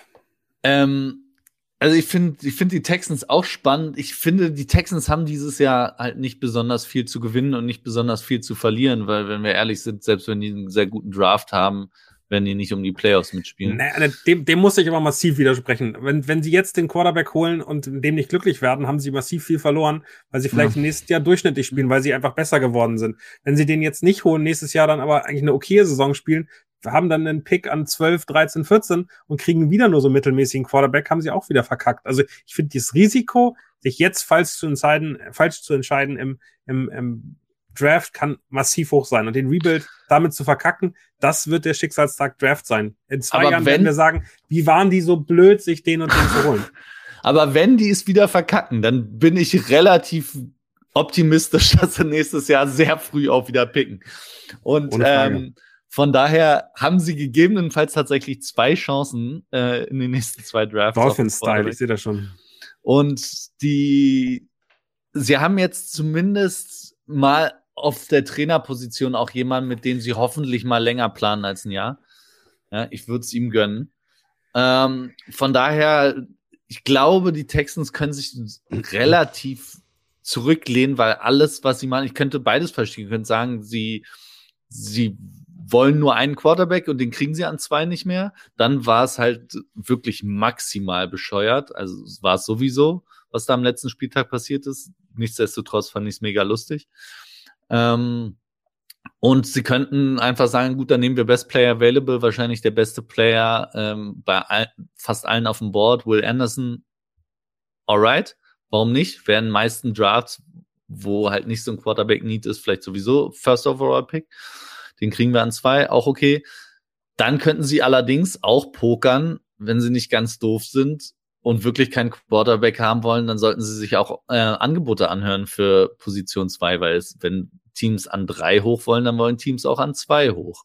Und wenn, wenn du dann von zwei nur runter auf vier gehst, vielleicht, ähm, kann sich auch das lohnen. Aber das würde ja und bedeuten, dann würden sie innerhalb ihrer eigenen Division traden, ne? Also lassen sie die Colts tatsächlich an sich vorbeiziehen? Ja, aber wenn du von den Quarterbacks nicht überzeugt bist und sagst, ja, dann sollen noch die Colts CJ Stroud oder Anthony Richardson nehmen, weil wir haben die evaluiert und wir glauben nicht an die, dann go ahead, viel Spaß. Aber findet ihr, also wenn man sich äh, mal die Verstärkung der äh, Texans anguckt, Daniel, findet ihr die wirklich so schlecht? Also auf der Quarterback-Position haben sie Bedarf, keine Frage. Auf der Receiver-Position haben sie auch Bedarf, keine Frage. Aber sie haben halt auf der Running Back-Position mit Damian Pierce einer der besten Rookies letzten, äh, letztes Jahr gehabt. Sie haben sich Devin Singletary geholt von den Bills. Ist jetzt kein Überflieger, aber der kennt sich zumindest ein bisschen in der Liga aus. Hat auch das ein oder andere gute Spiel bei den Bills gehabt. Sie haben Dalton Schulz geholt als Tight End. Den hast, hattest du erwähnt. Mindestens mal ein Top 10 äh, Tight End, äh, wenn nicht sogar ein Top 5 Tight End. Und die O-Line mit Tanzel, äh, Mason und Howard ist auch Top 10 eigentlich. Also die ist ja auch gestanden. Also ich finde, wenn da jetzt ein, ein talentierter äh, Quarterback dazu stoßen sollte, der von Tag 1 womöglich funktioniert und sie an Position 12 zum Beispiel sich dann einen Receiver holen, wahrscheinlich viel zu früh, aber wenn sie wirklich die erste Runde ähm, sich auf die Offensive spezialisieren, sehen die zumindest auf dem Papier doch gar nicht so schlecht aus wie anfänglich von dir eingeleitet, oder? Also ich, ich bin auch noch wirklich zweifelnd, ob diese Offense wirklich funktioniert. Ich glaube, vom Headcoach her erwarte ich eher Defensivspieler nochmal. Ich glaube, der Edge Rush muss einfach nochmal wirklich aufgebügelt werden und äh, deutlich stärker werden. Ich kann mir vorstellen, dass da der Fokus am Anfang drauf liegt. Also am Ende erstmal eine richtig ordentliche ähm, ähm, richtig ordentliche Defense dahin zu setzen und ähm, dann, dann sieht das nochmal anders aus im Gesamtheitlichen. Da kann man sich im zweiten Jahr um die, um die Offense kümmern. Das ist so mein Gefühl von dem, wie das, wie das laufen könnte. Ähm, natürlich sieht das nicht so schlecht aus, aber ähm, auch nicht richtig gut. Also ich kann, kann mir noch nicht vorstellen, dass diese Defense aktuell irgendwo besser als eine Top 20, Top 25 Defense äh, von den Namen sein kann. Und das, ähm, das ist schon bitter. Auch ein Derek Stingley, verletzt dann am Ende nicht wirklich funktioniert. Also die haben so viele Baustellen, wo ich mir noch nicht sicher bin, wie das da weitergeht. Und der Laramie Tunzel Deal war jetzt auch nicht so ganz billig. Also das äh, muss man auch dazu sagen. Der hat auch ganz schön viel Ressourcen äh, gef gefressen, die langfristig auch wehtun können. Ja, und also Dalton Schulz kann halt nicht deine Nummer eins Waffe im Passing Game sein, auch wenn es wirklich kein schlechter Tight ist. Und aktuell haben sie ja nicht mal einen validen Number Two Receiver im Kader. Du kannst nicht von einem Rookie Quarterback verlangen und einem Rookie Right Receiver, dass sie ein, äh, sofort ein vernünftiges äh, Passing Duo sind. Also das, das geht einfach nicht. Und ähm, also ich glaube, die Offense, da kannst du machen, was du willst. Die Offense wird nicht spektakulär werden nächste Saison. Ich lese hier gerade noch Kev Kev 999. Der beste Spieler im Draft ist Carter. Off-Field Issues mal außen vor, aber die können wir halt leider nicht außen vor lassen. Deswegen finde ich. Ja es sind ja nicht nur Off-Field. Also ich meine, der hat einen, der hat einen Combine gemacht, der war grauenhaft. Das war der schlechteste Combine, äh, keine Ahnung, seit, seit wann. Also das ist, das ist unfassbar. Ja, aber er kam gewesen. quasi direkt aus dem Knast dahin, ne? Naja, du wirst aber in, in, in sieben Tagen Knast wirst du ja nicht, oder Untersuchungshaft wirst du ja nicht direkt äh, all deine Fitness äh, verlieren. Also am Ende, äh, dann, dann dreht da nicht an. Also am Ende, glaube ich, da ist noch mehr drin. Ähm, und ich glaube, dass das nicht nur Off-Field ist, sondern auch, die müssen den auch wieder in Form kriegen. Ja, deswegen, das meinte ich ja vorhin, finde ich so spannend, dass er auch da ist. Hätte ja auch sein können, dass er verzichtet und sich das woanders anguckt. Das machen ja auch viele. Flo? Nee, ich habe ja noch eine Frage von Yannick Hindriesen gelesen, der fragt, äh, weil es äh, das Gerücht, Gerücht gab, dass ähm, Nick Casario wieder zurück zu den Patriots will, also der GM der Texans. Ich habe jetzt gerade nur einen Artikel gesehen, dass der auf der PK heute gesagt hat, er weiß nicht, wo das herkommt, dass auf keinen Fall passiert. Auf gar keinen also, Fall. Erstmal Grüße an Yannick, äh, der spielt mit uns zusammen Fantasy Football, also äh, Grüße dahin. Grüß deinen Papa Sven. Ähm, aber äh, ganz wichtig, ich glaube, das ist kein Thema, was aktuell in dem Moment passieren würde. Also auch, es geht ja um Nick Casario, der, der am Ende von den Patriots kam, wie ganz viele bei den Texans. Ich glaube, das würdest du nicht direkt nach dem Draft machen, sondern ähm, sowas machst du sauberer und äh, ich, ich glaube, das, da glaube ich nicht dran. Nee, ich glaube, dass die an zwei einen Kicker nehmen und zwar äh, wirklich äh, äh, entscheidend von Nick Casario und dann sagte so, jetzt gehe ich übrigens zurück zu den Patriots. Das wäre auch mal ein smarter Move, oder? Mal schön den Trade mit den Patriots machen, damit die günstig ja, ja, auch gut, genau. genau. Die, die Patriots müssen nur einen Fünftrunden-Pick bezahlen, um an Position 2 zu kommen. Und er sagt, ach so, ich bin übrigens weg. Macht's gut. Toi, toi, toi für die Zukunft. So, die Hälfte haben wir geschafft. Remo, dein zweites Team. Schicksalstag. Große Chance, großes Risiko. Zweites Team, äh, vielleicht kann man es ein bisschen erraten, mein Guilty Pleasure. äh, die Chicago Bears ja, ich, ich halte weiter daran fest, dass Justin Fields ein Franchise Quarterback in dieser Liga sein kann. Und für mich muss es für die Bears genau darum gehen, zumindest um einmal vernünftig abklären zu können, ob dem so ist oder nicht. Weil es, es war immer noch eine Frechheit, was dem Mann zur Verfügung gestellt wurde letztes Jahr. Und es war ja auch vor der Saison nicht so richtig klar, ob man an ihn glaubt oder nicht. Jetzt sind sie von eins zurückgetradet, was ich schon mal an sich ganz schön finde, weil damit gibt man ihm auf jeden Fall eine Chance. Und ähm, jetzt muss es heißen, investiert in die O-Line, investiert in die Receiver und äh, bietet, gibt Justin Fields die Möglichkeit, äh, sein Potenzial auch als Passer auszuschöpfen. Und wenn man dann, wenn man das wirklich tut und wenn das Team um Justin Fields herum so aufgebaut wird, dass er in dieser Offense funktionieren kann, so wie er spielt, und man ihn auch besser evaluieren kann und dann nach einem Jahr sagt, pff, das wird nicht besser als Passer und obwohl er jetzt Anspielstationen hat und obwohl er mehr Zeit hat, trifft er noch falsche Entscheidungen. Dann kann man darüber nochmal sprechen, aber meiner Meinung nach hatte er halt viel zu viel Potenzial gezeigt, um eine absolute Waffe in dieser Liga sein zu können, um das nicht zumindest zu versuchen. Das wäre sträflich und für mich muss es für die Bears, muss es darum gehen und ich habe aber ein bisschen Schiss, dass die Bears einfach äh, Defense draften und sagen, ja, der Mann kann ja laufen, wird schon werden. Und das wäre ein, ja, das wäre ein Fehler, den, den die Bears machen könnten. Für mich muss eigentlich an neun jemand für die O-Line her. Und ähm, ja, dann von da an dann gucken in den späteren Runden ähm, muss was für den Receiving Core her. Und dann sollte es zumindest besser sein für Justin Fields, der sich entwickeln sollte und auch für die Bears, die auch nächstes Jahr auch nicht um den großen Pokal spielen werden. Von daher ist es nochmal ein Evaluation-Jahr, was aber unfassbar wertvoll ist, weil wir wissen alle, es gibt kaum was Wertvolleres, als seinen Kader richtig einschätzen zu können in der NFL. Spielt da in deinen Überlegungen auch noch ähm, der Cap Space eine Rolle? Weil Stand jetzt haben sie ja immer noch den mit Abstand meisten Cap Space, 36 Millionen auch. Kommt das auch noch dazu? Ja, klar. Also sie haben ja, sie haben sich ja schon bemüht in der Free Agency, aber sie haben halt immer noch Potenzial. Klar, wenn sie jetzt äh, den restliche Cap raushauen und äh, noch Veteran Receiver holen, dann äh, müssen sie das im Draft nicht unbedingt adressen, aber am Schluss ist es, glaube ich, insgesamt ein Zusammenspiel. Und klar, Cap Space sollten sie auch noch loswerden. Was bringt ihnen der Cap Space die ganze Zeit mitzutragen? Daniel, die Bears.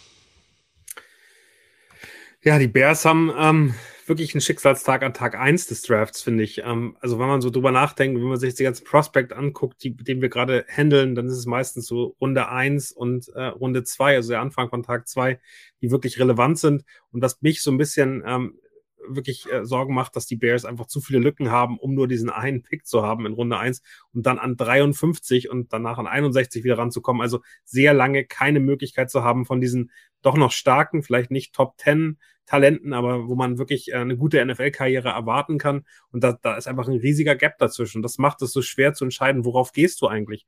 Also ich äh, war sehr kritisch mit dem, mit dem Move nach hinten, äh, weil ich glaube, wenn du an, äh, an eins pickst und äh, so einen starken Quarterback hast, ähm, dann musst du dich auch überlegen, ob, ob Justin Fields der richtige ist, wo man einfach nach, nach den Jahren, und ja, da ist viel schiefgelaufen, Remo, bin ich bei dir, trotzdem aber noch Zweifel hat, ob der langfristig in der NFL performen kann. Und diese Zweifel nach so viel Zeit noch zu haben, ist einfach schwierig.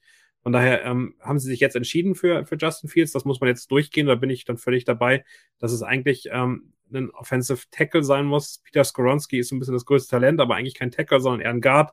Ähm, Paris Johnson wäre dann der nächste. Ähm, das wäre eben eine klare Entscheidung dafür. Wir schützen jetzt unseren Quarterback und wir geben die Chance, erfolgreicher zu sein. Auf der anderen Seite würde denen auch noch ein guter Edge Rusher, also so ein Nolan Smith oder Lucas Vaness, würde denen auch ganz gut zu Gesicht stehen. Das Problem ist, sie können sich nur für eine Position entscheiden und danach sind sie so weit hinten, dass sie eigentlich diese ganzen zum Beispiel O-Line, D-Line-Talente, die noch einigermaßen okay sind, einfach verpassen. Also dann, dann, wenn sie wieder drankommen, ist eigentlich Grabbeltisch. Und ähm, das ist so ein bisschen die Problematik, die die Bears, glaube ich, haben, dass sie mit, äh, mit 53 dann äh, zumindestens O-Line, D-Line Prospects eigentlich keine, keine wirklich starken mehr kriegen können. Dann geht man eher in die tieferen Klassen, also Running Back, Cornerback, ähm, wo man, wo man dann noch wirklich gutes Talent auch in Runde drei finden kann. Das ist so ein bisschen die Problematik, die ich bei den Bears sehe. Sie werden eben nicht alle Lücken gestopft kriegen. Nee, dafür, dafür sind sie definitiv zu weit weg. Aber dafür ist ja ein Draft auch immer, also wenn du eine Lücke hast im Draft, es reicht ja auch nicht zu sagen, ich habe einen First-Round-Pick, also draft ich einen First-Round-Tackle, ähm, weil da brauche ich einen oder einen First-Round-O-Liner und damit habe ich die Lücke gestopft. Du weißt es halt nicht. Also wenn du wirklich eine Lücke hast, wäre mein Approach immer zu sagen, dann draften wir zwei, drei Leute im Draft. Dann in der ersten Runde, weil es unser Major Need ist und dann in Runde drei und vier halt nochmal. Weil wir brauchen Depth und wir brauchen je mehr Dart du auf die Scheibe wirfst, desto eher trifft einer.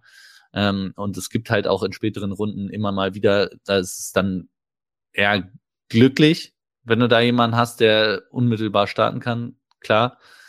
Aber ähm, also für mich, wie gesagt, O-Line wäre absolutes Muss, auch um um den Move auch zu rechtfertigen, zu sagen, wir gucken uns jetzt Justin Field ein Jahr an, weil das haben sie definitiv gemacht, indem sie von eins weggegangen sind. Was meiner Meinung nach auch der richtige Move war. Und einige haben jetzt auch schon geschrieben, sie haben äh, genug getan für Wide Receiver. DJ Moore ist ein super Move. Ähm, Chase Claypool, ich weiß nicht, wer die letzten zwei Jahre von Chase Claypool gesehen hat. Auch, also auch bevor er zu den Bears gekommen ist, bei den Steelers, da, na, so richtig. Ja, vor allem kostet der dich halt den, den frühen Pick in der zweiten Runde. Also. Ja, das ist halt, ja. Aber ich möchte, jo. ich möchte, ich möchte, dass ihr euch das nochmal auf der Zunge zergehen lasst, weil Remo ist nicht nur Dr. Zelmer, sondern er ist auch ein Poet. Deswegen wiederhole ich das nochmal. So mehr Pfeile man auf die Dartscheibe wirft, umso öfter wird auch getroffen. Lasst das einfach mal sacken. Das ist, finde ich, ein sehr, ein sehr, sehr schönes Bild, Remo. Vielleicht könnt ihr ja also wirklich diese Poesie auch mal an der einen oder anderen Stelle in eurem Freundeskreis benutzen. Daniel, wen hast du denn noch auf der Uhr? wen habe ich noch auf der Uhr? Ist, ist, ist eine sehr schöne Frage. Für mich ist in Indianapolis einiges, äh, einiges äh, an äh, Hoffnung und Bangen ähm, zu bekommen. Äh, die Colts haben seit einigen Jahren ein Quarterback-Problem und kriegen das nicht gelöst. Und ich glaube, ähm, die Frage äh, in ihrer Position, ähm, können sie einen Quarterback holen, der sie wirklich weiterbringt? Ähm, es war immer die Frage, sind sie eigentlich auch im Lamar Jackson Poker mit drin? Da haben sie ganz klar gesagt, nee, da machen wir nicht mit. Aktuell ist der Nummer eins Quarterback der Indianapolis Colts Gardner Minshew. Der hat letztes Jahr bewiesen, dass äh, auch mit ihm die Eagles dann nicht mehr gewinnen können.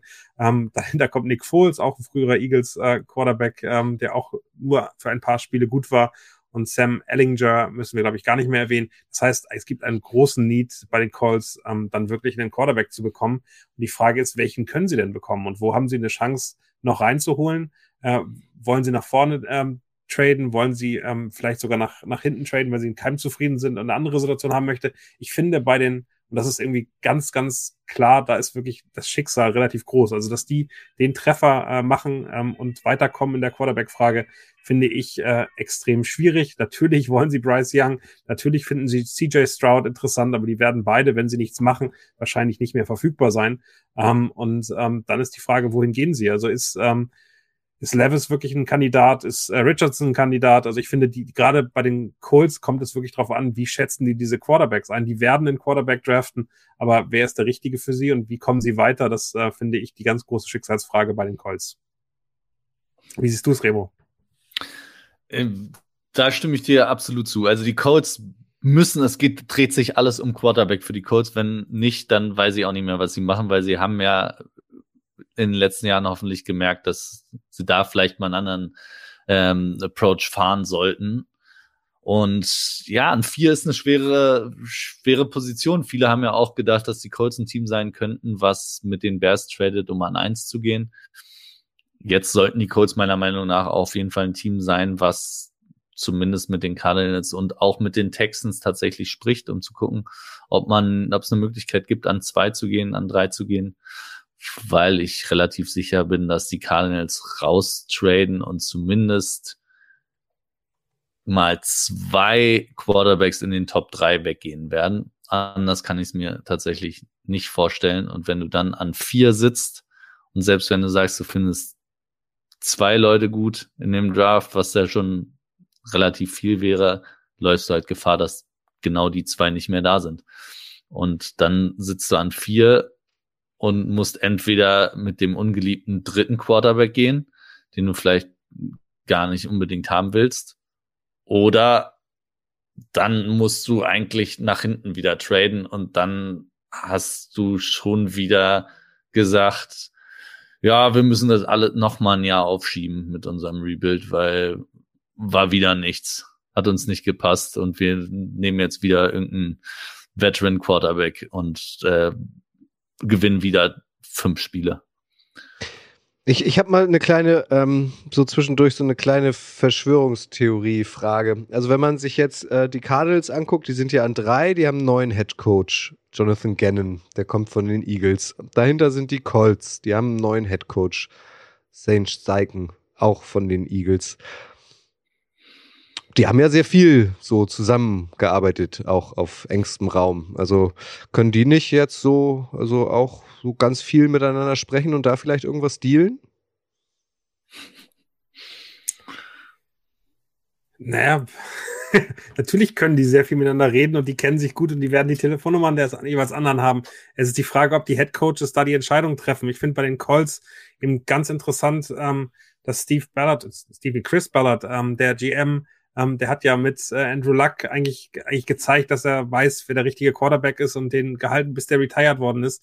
Und jetzt steht er einfach un unter unglaublich Feuer. Also die letzten Jahre mit mit Rivers, mit, äh, mit all dem äh, Matt Ryans und äh, den Versuchen, die er gemacht hat, waren nicht wirklich erfolgreich. Und ich glaube, dass, dass es sehr an ihm hängt. Also Chris Ballard, dessen Zukunft bei den Colts hängt von diesem Draft ab. Das ist sein Schicksalstag, um, um unseren Titel auch nochmal mitzunehmen.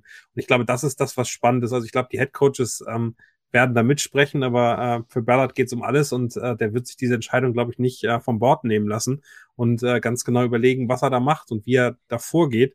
Am Ende wird er wirklich äh, den Best Available Quarterback holen, wird vielleicht äh, hoffen, dass äh, Houston und Arizona keinen Quarterback ziehen, was äh, möglich wäre.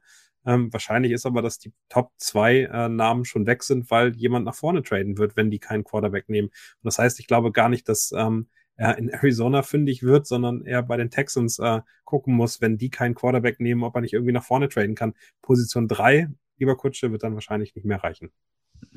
Ja, so, so spannend wird sein. Mike Matthias bringt noch ähm, den XFL-MVP Ben DiNucci ins Rennen auf YouTube, aber der kann natürlich logischerweise nicht gedraftet werden. Der hat ja auch schon, also wirklich mehr als überzeugt bei den Cowboys damals.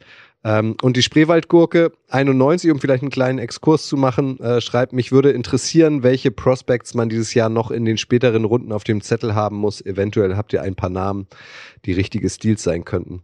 Ich bin ja großer Fan seit ein paar Wochen schon von Zack Kunz von Old Dominion, den Titan, den finde ich irgendwie Weltklasse. Aber ist wahrscheinlich auch schon längst kein Geheimtipp mehr. Letztens habe ich einen Mock gelesen, Daniel, ähm, da nehmen die Chiefs ihn, glaube ich, tatsächlich an 31. Das fand ich dann doch schon sehr früh, oder? Nee, an 31 werden sie nicht nehmen. Dafür sind die, äh, der Bedarf äh, an Edge und äh, Tackle dann, äh, vielleicht sogar ein Wide Receiver zu groß.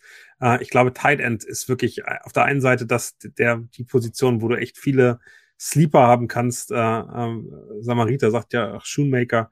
Also da gibt's einige, einige schöne. Ich finde, bei Running Back hast du einige wirklich tiefe Picks, die aktuell gesehen werden, die interessant sind. Und auch bei Wide Receiver. Also da sind die ersten drei, vier einfach nicht so gut wie im letzten Jahr. Aber danach kommen noch mal einige, einige spannende Namen, ähm, die man, die man wirklich entwicklungstechnisch auf dem äh, Zettel haben kann. Running Back, Tank Bixby, auch ein sensationeller Name, den man, glaube ich, mal gehört haben sollte. Ähm, und ähm, also da gibt's, da gibt's also in bestimmten Positionsklassen äh, und Kreisen ist das wirklich ein unfassbar tiefer Draft. Also das äh, bringt mhm. sehr viel Spaß. Ich glaube, Marvin Mims wäre so ein Wide Receiver-Namen, den ich einfach mal reinwerfen würde. Marvin Mims. Na, ich, glaub, ich glaube, davon kann, dafür kannst du fast eine ganze Sendung machen, irgendwelche Sleeper und sich über die dann schön auslassen. Ähm, ich glaube, es gibt auf fast jeder Position findest du dann Leute, in die du dich aus, aus irgendeinem Grund dann auch ein bisschen verliebst.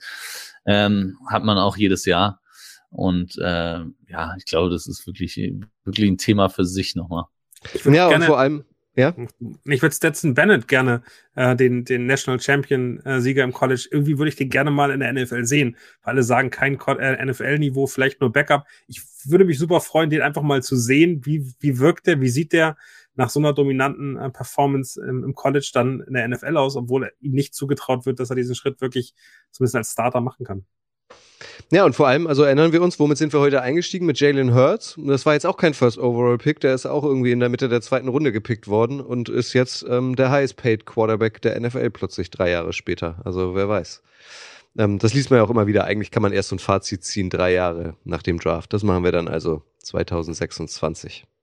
Da ist dann auch schon wieder eine WM nicht, vergesst mir das nicht. Ich bin euch noch mein letztes Team schuldig. Ich habe mich äh, für die Titans entschieden. Ich erkläre euch auch gern warum. Vielleicht auch da zunächst ein Blick auf die Division. Ähm, da haben wir die Jaguars, mit denen ist natürlich zu rechnen, aber wir haben auch schon über die Colts und über die Texans gesprochen. Die haben genug eigene Probleme und bei die die Titans waren ja eigentlich so die Enttäuschung der vergangenen Saison. Letzten sieben Spiele am Stück verloren. Erstmals seit 2018 äh, nicht für die Playoffs qualifiziert. Viele hatten sie als Division-Sieger auf dem Zettel. Ähm, und die haben jetzt, finde ich, auch also für die passt dieser Titel irgendwie auch ganz gut, weil sie hätten theoretisch auch die Möglichkeit, jetzt nochmal alles auf links zu drehen. Sowohl der Vertrag äh, von Ryan Tannehill als auch der von Derrick Henry. Ähm, die Verträge laufen am Ende der nächsten Saison aus. Sie haben jeweils irgendwie schon einen Stellvertreter dahinter mit Malik Willis auf Quarterback und mit Hassan Haskins ähm, auf Running Back. Derrick Henry hat man ja auch schon vor Wochen irgendwie gehört. Auch da wären die Titans bereit, ihn abzugeben. Und wenn die jetzt wirklich richtig mutig sind und richtig Risiko gehen, die picken, man muss ja fast schon sagen, ganz konventionell nur einmal pro Runde, nämlich an 11, an 41 und an 72. Aber wenn sie jetzt zum Beispiel die 41 und die 72 in die Hand nehmen und von der 11 noch weiter nach vorne zu rücken, vielleicht ja sogar äh, an die Position 3 oder vielleicht ja sogar an die Position 2, wenn es denn reicht. Also ich finde die Titans auch deswegen spannend, weil sie könnten es irgendwie so Otto Normalverbraucher mäßig machen, nehmen wir halt am 11 irgendwie die Position, die wir am meisten brauchen und dann in der zweiten Runde nehmen wir dann jemanden und an der dritten oder sie könnten irgendwie auch nochmal versuchen jetzt die äh, Franchise, die irgendwie ins Stocken geraten ist und ähm, jetzt wahrscheinlich nicht die große Zukunft mit Ryan Tannehill und Derrick Henry hat, irgendwie nochmal auf links zu drehen. Wie beurteilt ihr die Situation der Titans? Ähm, ne, ich muss sagen, ich bin immer ein großer Fan davon, wenn du einen Quarterback früh pickst, dass du den zumindest eine Situation gibst, in der er funktionieren kann. Ähm, ich glaube, du tust jetzt Franchise selbst keinen Gefallen, in einen Early Stage von einem Rebuild einen frühen Quarterback zu draften. Und für mich fallen die Titans mehr auseinander und haben wesentlich mehr Baustellen als dieses Quarterbacks.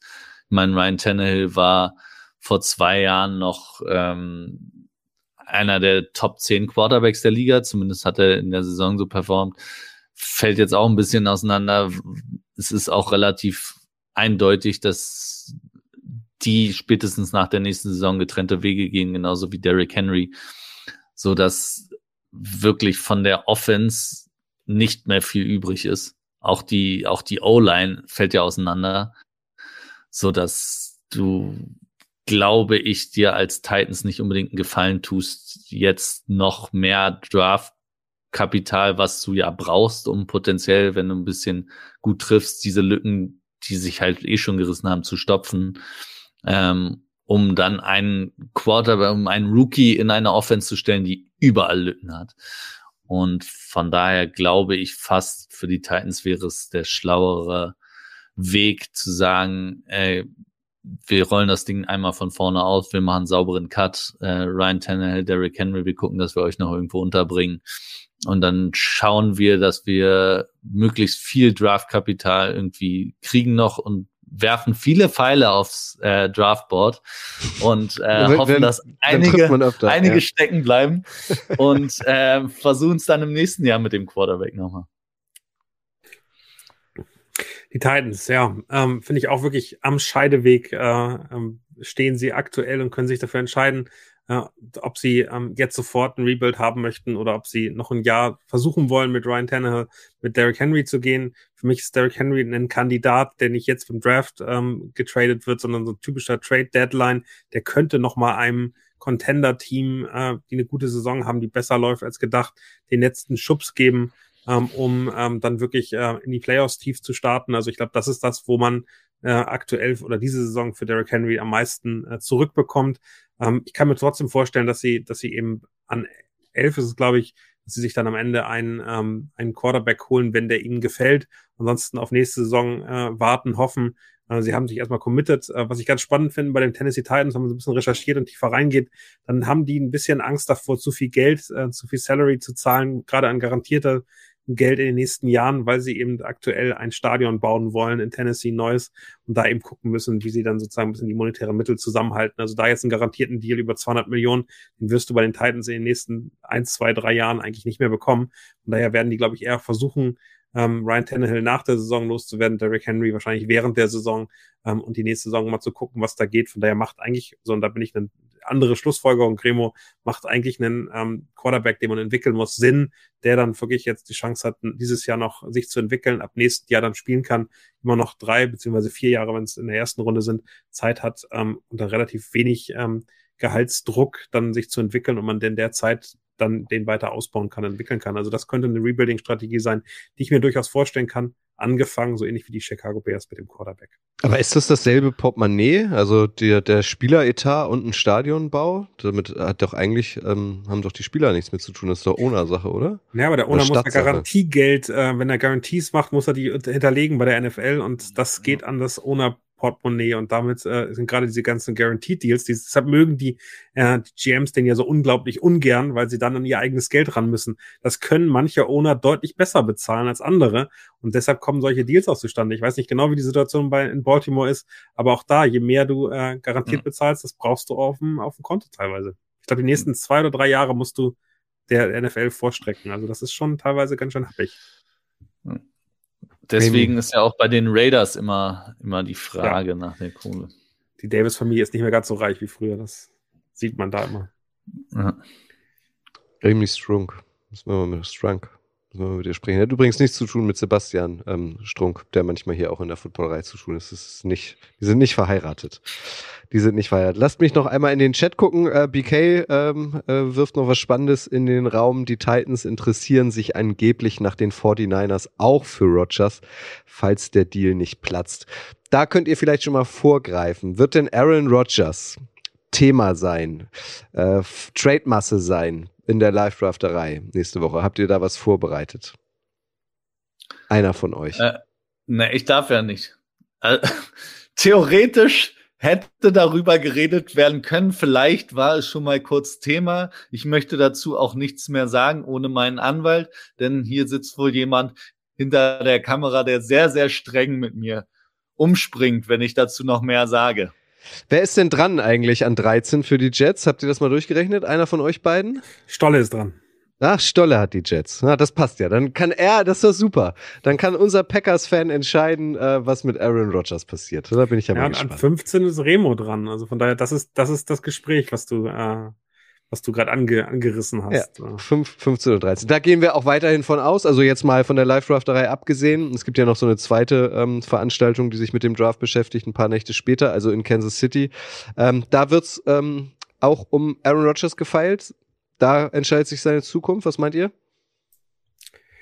Glaube ich nicht. Ich glaube, das wird noch ein paar Wochen. Also wenn denn jetzt vorm Draft, äh, ganz überraschend. Äh, aber man hört ja, dass die beiden Teams wenig reden. Ich glaube, das äh, wird sich noch ein bisschen ziehen. Ich glaube, die Jets sind sehr zuversichtlich, dass sie, dass sie das hinkriegen und äh, dass sie später be das bekommen, was sie haben wollen. Ich glaube, das kann sich noch ganz gut in den, in den Sommer ziehen. Aber das wäre dann auch ganz schön Schicksal, oder? Also jetzt stellt euch mal vor, warum auch immer ein Stroud, ein Richardson, was auch immer, fällt bis Position 13. Also den Jets quasi vor die Füße. Die denken aber, naja, die brauchen wir ja eigentlich gar nicht. Wir haben ja Aaron Rodgers. Also, was machen sie denn dann? Also, dann musst du dich ja eigentlich auch absichern. Best Player available im Zweifel, oder? Ja, also wenn, wenn jemand so weit fällt, dann wäre es fast sträflich von den Jets zu sagen, nein, weil du kriegst ihn ja, ohne dass der gespielt hat, auch wieder zu einem vernünftigen Preis los, wenn das mit Rogers doch noch klappen sollte. Und außerdem weißt du auch nicht mal, wie lange Rogers spielt. Und daher, man kann quasi nicht genug Quarterbacks im Kader haben. Siehe 49ers.